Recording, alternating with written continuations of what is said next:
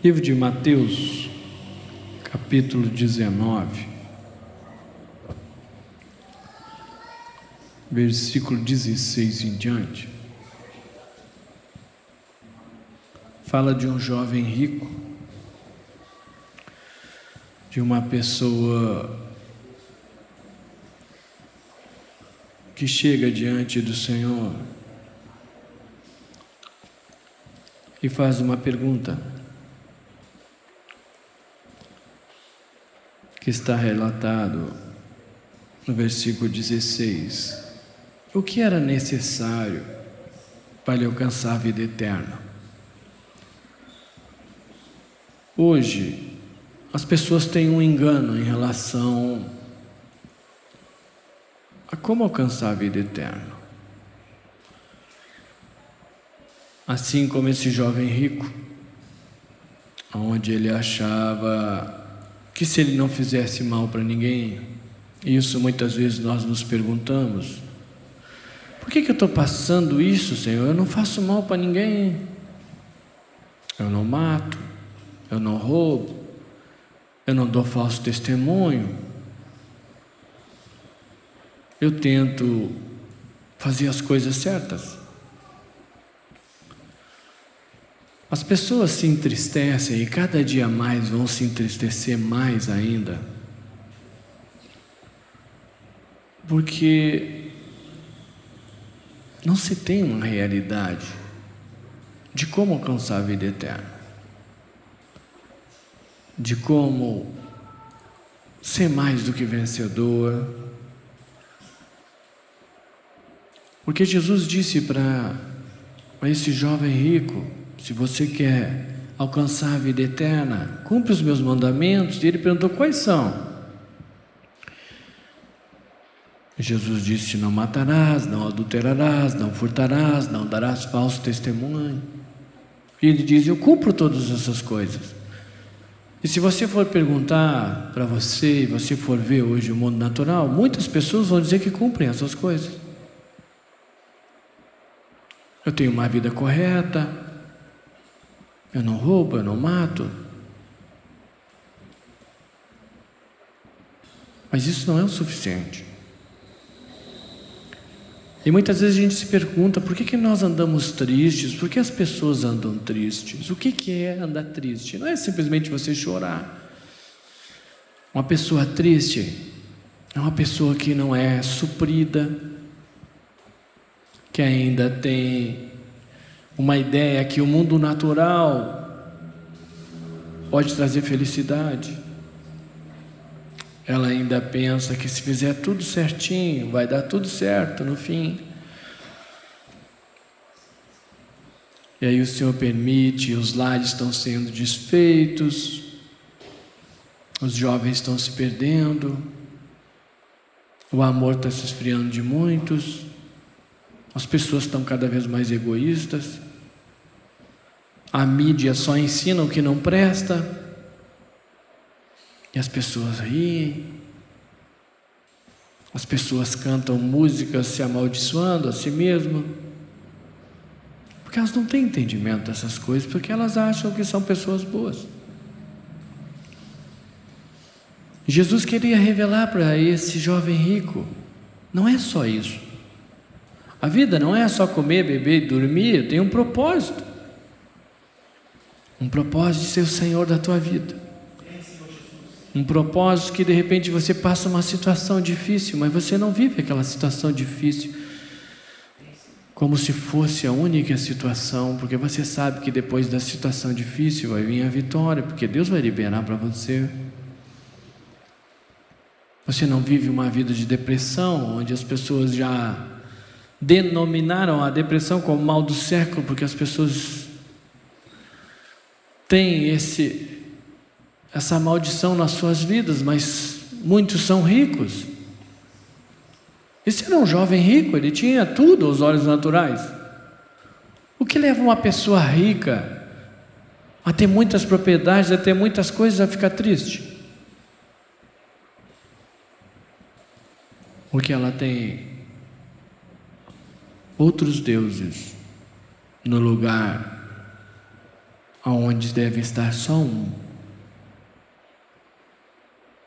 E o Senhor diz, e nós ouvimos agora há pouco, onde o Senhor diz que porque escolhe, Ele entrega. Então vai andar segundo os deuses. Você quer saltitar lá fora? Saltita. Agora é a época de saltar bastante, né? É por isso que o Senhor está dizendo que nós temos que saltar para Ele. O que eu quero dizer para vocês nessa festa pagã, muitos lares vão ser desfeitos, infelizmente. Muitos jovens vão se perder.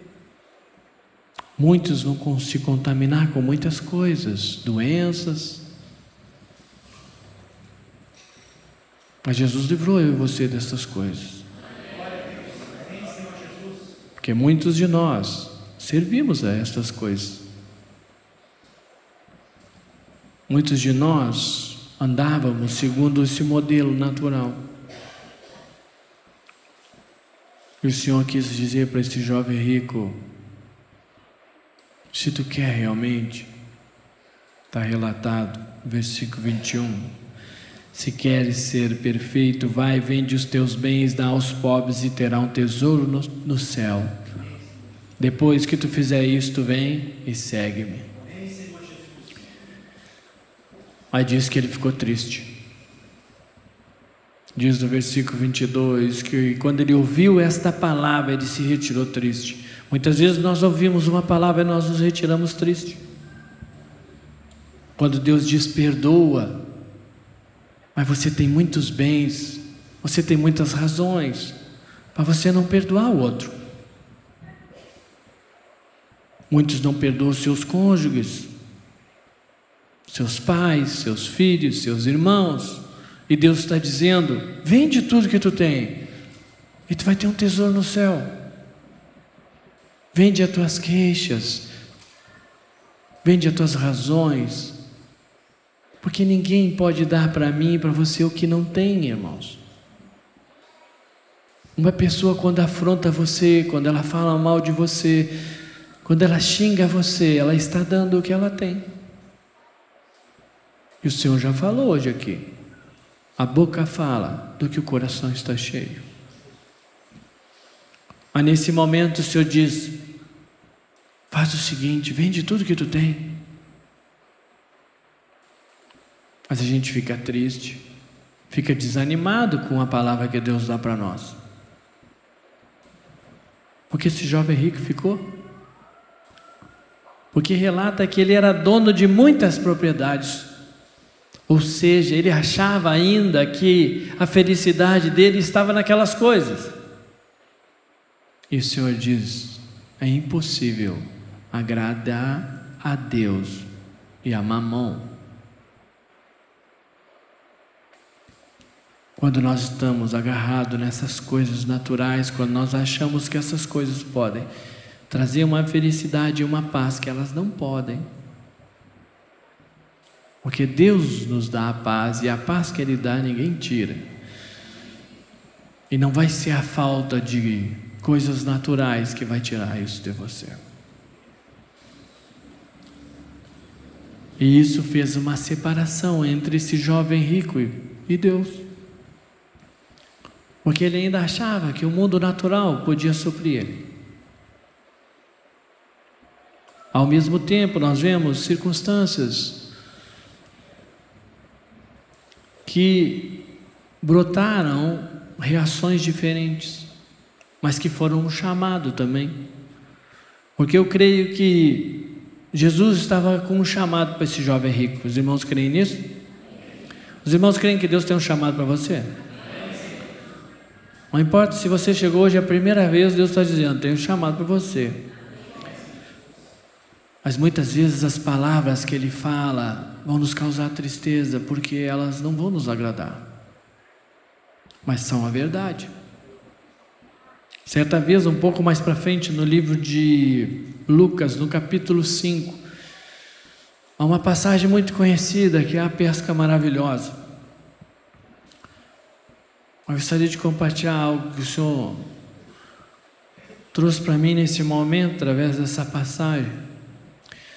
Porque diz que Jesus estava ensinando uma multidão e estava sendo apertado. É capítulo 5 do livro de Lucas, versículo 1 em diante. E diz que ele viu dois barcos. Logo que ele foi apartado pela multidão, apertado pela multidão, ele acabou indo para o lago de Genesané e lá ele viu dois barcos e ele escolheu entrar num daqueles barcos. E o barco que ele entrou para usar, para pregar para as pessoas, era o barco de Simão.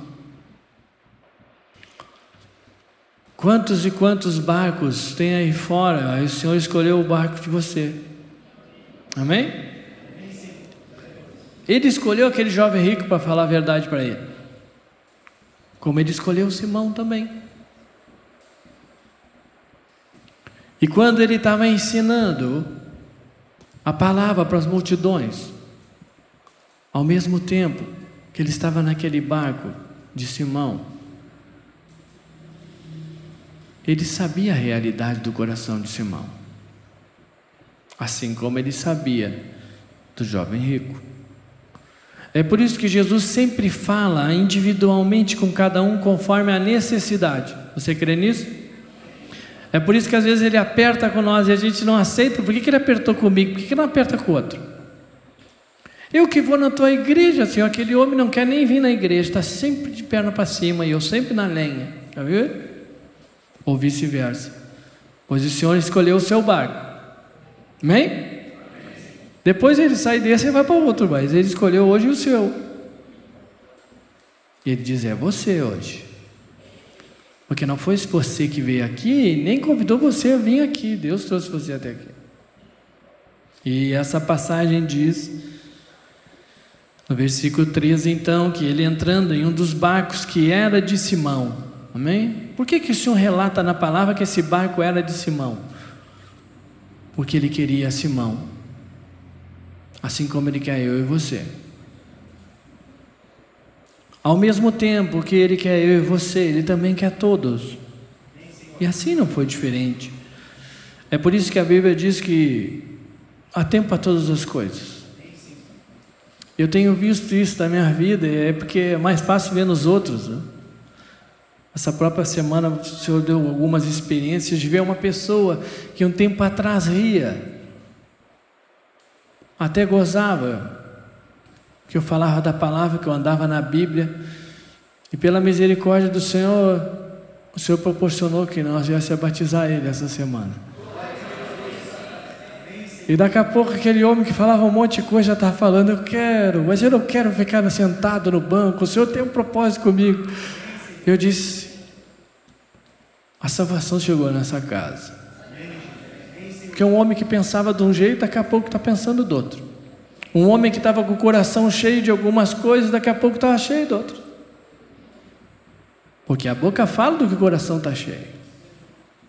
E aquelas palavras que saíam do coração daquele homem ministrava para mim. Porque Deus diz: Eu tenho que fazer isso em ti todos os dias. Eu tenho que mudar os teus pensamentos. Eu tenho que mudar a maneira de tu agir. Eu tenho que mudar o teu falar. Só que para mudar essas coisas, Deus tem que mudar o teu coração. Se o teu coração está agarrado em tantas coisas, em amarguras, em ressentimentos, em falta de perdão, porque você achava que alguém tinha que dar algo para você que não deu, Deus está dizendo: Eu proporcionei essas coisas. Eu permiti essa dureza contra a tua vida, porque se não fosse assim, tu não me conhecia. Então, se você Quer reclamar para alguém? Reclame para quem tem que reclamar. Reclame para Jesus. Porque é Ele que proporcionou estas coisas. É por isso que toda vez que brota algumas circunstâncias assim, o Senhor sempre me traz para a Sua palavra e diz: o que Jesus faria? Quais são os exemplos que Jesus nos dá através da palavra nessa situação? Você tem problema de relacionamento com seus familiares, vai meditar na vida de José e vai ver o que Deus proporcionou na vida daquele homem. Porque Deus entrou e escolheu o barco de José. Porque através da vida de José ele queria salvar todos os seus irmãos. Mas os seus irmãos fizeram coisas terríveis contra ele. De repente, seu marido, sua esposa, seus irmãos, os seus pais fizeram coisas horríveis para você. Mas Deus diz: Eu quero te usar para mostrar minha glória para eles. Ah, mas eles vêm na, na, na, igreja também, isso não quer dizer nada, amém? Você pode vir na igreja e não receber a iluminação, pois os irmãos de José também receberam o ensinamento do pai, do mesmo pai. Mas eles escolheram fazer algo diferente. Tudo é uma escolha nas nossas vidas, irmãos. E você não tem nada a ver com a escolha dos outros. Se o outro escolheu ser mal, você não pode escolher ser igual. Se a pessoa resolveu afrontar você ou não dar o que você achava que merecia, você não pode fazer a mesma escolha. Porque senão você vai se retirar triste, porque você vai dizer: Eu não tenho condição de fazer isso. E naturalmente, realmente, nós não temos. Você não tem condição de perdoar ninguém e nem eu. Mas através do Espírito de Deus que está dentro de mim e de você, nós podemos. Porque tudo nós podemos naquele que nos fortalece. Você pode sim olhar para a vida daquela pessoa e ver a misericórdia de Deus na vida daquela pessoa. Ao mesmo tempo, você serve de instrumento para que Deus mostre a realidade para aquela pessoa. Porque hoje essa pessoa pode estar falando, pode estar fazendo muitas coisas erradas. A partir do momento que Deus tirar as escamas dos olhos dela, ela muda totalmente e ela se torna outra pessoa. Você crê nisso? Quando nós cremos nisso, nós não agimos mais com as pessoas por aquilo que nós vemos nelas. Você já imaginou se Jesus agisse com nós como ele nos vê? Nós aprontando todo dia. Pelo lado natural, nós tínhamos que ser tudo queimado, amém? Mas o Senhor diz: Eu não vou queimar vocês. Mas por que, que você quer queimar o outro? Não deveria você fazer a mesma coisa que eu faço para você? Ou você acha que é melhor? Deus tem trabalhado fortemente na minha vida e creio que na vida dos irmãos também. E ao mesmo tempo, quando Jesus olhou para Simão, ele sabia qual era a dificuldade de Simão naquele momento. Ele estava no barco de Simão. E você veja bem, ele não perguntou para Simão: Simão, qual é o teu problema?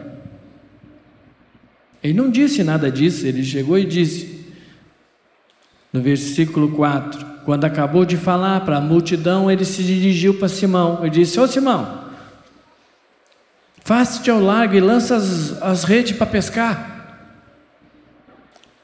Eu creio que o pescador, quando não pega peixe, ele, ele fica triste. Os irmãos creem nisso? Você, você já ficou triste também? O Senhor nunca vem da forma que a gente acha, irmãos. Mas Deus conhece seu coração, é meu como conhecia o de Simão. Disse, ele está triste porque ele não pegou nada. E eu ainda estou usando o barquinho dele. É? Porque Deus usa o seu barquinho, não usa? Você, você quer emprestar o barquinho ou, ou, ou, vai, ou não vai emprestar? Porque tem uns que não querem emprestar o barco para Jesus usar. Ou então se empresta querem cobrar de Jesus. Assim, ó, de gente que quer cobrar. Eu estou indo na igreja, Senhor, tu não me dá nada. Ah, tu quer, tu quer alugar o barquinho? É por isso, irmãos, que é cheio de crente frustrado e triste e revoltado. Assim, ó. Isso inclui eu e você em alguma área. É por isso que as pessoas não conseguem conviver com os outros, passam fuxicando, falando, se dividindo, porque elas querem cobrar o uso do barquinho, porque elas acham que são donas do barco. Jesus, pela sua misericórdia, deixa nós usar o barco. Pela sua misericórdia, eu e você levantamos todos os dias. E quando nós achamos isso, brota a avareza, aquilo que foi falado hoje. Muitas vezes a gente não compra um material do Senhor para se edificar, mas a gente compra tantas outras coisas. Muitas vezes é uma luta de enfiar alguma coisa no gasofilácio, mas enfiar em outras coisas é rapidinho. E nesse, quando Deus vai falando, assim como ele ia falando, ele vai olhando a reação de cada um. Porque a Bíblia diz que Deus prova os pensamentos para dar a cada um segundo o seu proceder. E pelo proceder de Simão, porque ele olhou para o coração, ele disse: Eu vou alcançar esse homem hoje. Ao mesmo tempo, você vê que quando ele começou a falar com o jovem rico, ele já começou exortando ele.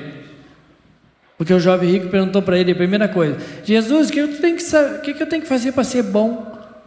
Só tem um bom, meu filho, e não é tu. Porque o Senhor já olha para o coração e já sabe o que está saltando ali. E aquele disse: Simão, lança as redes, Simão. Ele simplesmente falou aquilo que ele achava. Olha, Senhor, nós pescamos a noite toda e não pegamos nada. Mas sobre a tua palavra eu vou obedecer. Olha, Senhor, eu estou um tempão aqui na vida da igreja, meu, meu casamento não se ajustou ainda. Mas o Senhor diz: lança a rede, persevera. Eu estou aqui, não muda as coisas, lança a rede. O senhor não fica, não, coitadinho, não se preocupa, vai dar certinho. Não, ele diz: lança a rede, faz a tua parte. Aí você vai dizer: Ó oh, Senhor, eu estou numa linha mesmo, estou com muitas dificuldades, mas sobre a tua palavra eu vou lançar a rede, eu vou perseverar. Eu vou continuar vindo mesmo não tendo vontade, eu vou ler a tua palavra, eu vou acordar de manhã mesmo que os demônios da preguiça. Faz um despertador que derruba água na cara, assim. Tem um assim? Porque se você quer, você consegue, amém? Porque se botar o despertador meio perto, eu tinha uma dificuldade disso, irmão. Mas se você for para o trabalho secular e você se atrasar, daqui a pouco você perde, não é? Quem é que se atrasa para o trabalho secular? Sai, bom, você sai de manhã cedo e vê uns desesperados para chegar na hora. Agora, os compromissos com o Senhor é uma luta. A gente nem ir, quanto mais chegar atrasado. Porque a gente não tem responsabilidade com as coisas do Senhor. Mas Deus tem com nós. Porque Ele diz que mesmo nós forem fiéis, Ele permanece fiel. Porque Ele não quer que a gente venha aqui por medo. Tanto é que a passagem continua dizendo que ele fez aquilo e encheu as redes de peixe. Aquela experiência com o Senhor trouxe uma realidade para Simão. A experiência na sua vida com Deus e a minha experiência é o que nos traz a realidade do quanto nós somos pecadores. Quando você souber e tiver uma realidade que você é um pecador, você nunca mais joga, julga ninguém. Mas às vezes o Senhor precisa permitir que você caia, que você perca as forças naturais que você perda, perca as propriedades. Muitos perdem as coisas naturais todinho e vêm para Jesus, não é? Glória a Deus por isso. Porque melhor é perder tudo, mas ganhar o Cristo. Porque Ele é eterno. Essas coisas naturais o fogo vai comer. Diz lá no versículo 8 que, vendo isso, vendo a misericórdia de Deus na sua vida, irmãos, porque é só misericórdia para encher a rede. Ele viu, eu não mereço nada disso. Eu não sei se você já teve essa realidade que você não merece o que você tem. Tudo é misericórdia de Deus. Tudo é misericórdia de Deus. E Simão, quando viu aquilo, ele disse: Senhor, eu não sou digno que tu entre na minha casa. Eu sou tudo errado. Eu sei o que tem nos meus pensamentos, sei o que é minhas vontades, minhas emoções. Tu vem aqui e me dá esse monte de peixe. E o Senhor diz para ele: Não tenha medo disso. Não temas. Diz lá no versículo 10, na parte B: Disse Jesus a Simão: Não temas. Eu te enchi as redes para te mostrar que quem faz todas as coisas sou eu, não é tu. Deus proporciona, irmãos, que nós não venhamos a pegar nada, para nós vermos que Ele é que nos dá tudo. E a partir do momento que eu e você tivermos essa realidade, aí Jesus pode dizer: Eu vou te fazer pescador de homens. Você não vai mais se envolver nessas coisas naturais, tu não depende mais dessas coisas naturais. Você vai sim cumprir os seus compromissos, vai trabalhar, vai ser um exemplo, mas você não vai viver por isso. Porque você sabe por quem você vive.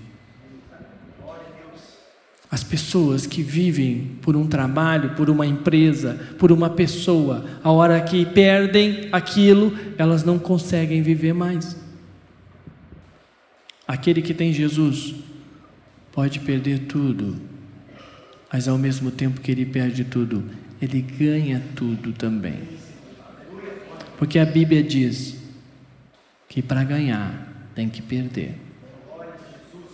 Você muitas vezes perde a sua paciência em casa, mas Deus quer dar mansidão para você. Muitas vezes você perde a calma com a pessoa que você mais ama, é a pessoa que você mais machuca. Mas Deus está dizendo: não é na lascívia que você vai conseguir ser feliz e nem fazer o outro feliz. Então eu permito essas coisas para você ver o que é o amor de Cristo, aquele que tudo suporta, que tudo crê, que tudo espera, que tudo confia. Deus tem que mexer, irmãos, em todas as nossas vidas, para nos trazer essa realidade. Porque quando Jesus mexeu na vida desse Simão, a vida dele nunca mais foi a mesma. E quero dizer algo para você: a do jovem rico também não foi. Porque eu creio que ele foi lá cuidar das propriedades dele e ele vivia uma vida frustrada. Como muitas e muitas pessoas que, inclusive, eu conheço, vivem ricas do natural e pobres no espiritual, ou seja, não tem nada. Pessoas depressivas, amargas, revoltadas. E Deus não chamou eu você para isso. Deus chamou eu, você, Simão, para ser pescador de homens. E aí, quando você tem essa realidade, você vê que Simão não teve a dificuldade que o jovem rico teve. Porque o jovem rico não quis deixar todas as coisas, ele não quis vender todas as coisas. Mas diz que Simão, no versículo 11 diz: E arrastando eles os barcos sobre a praia, deixando tudo, o seguiram.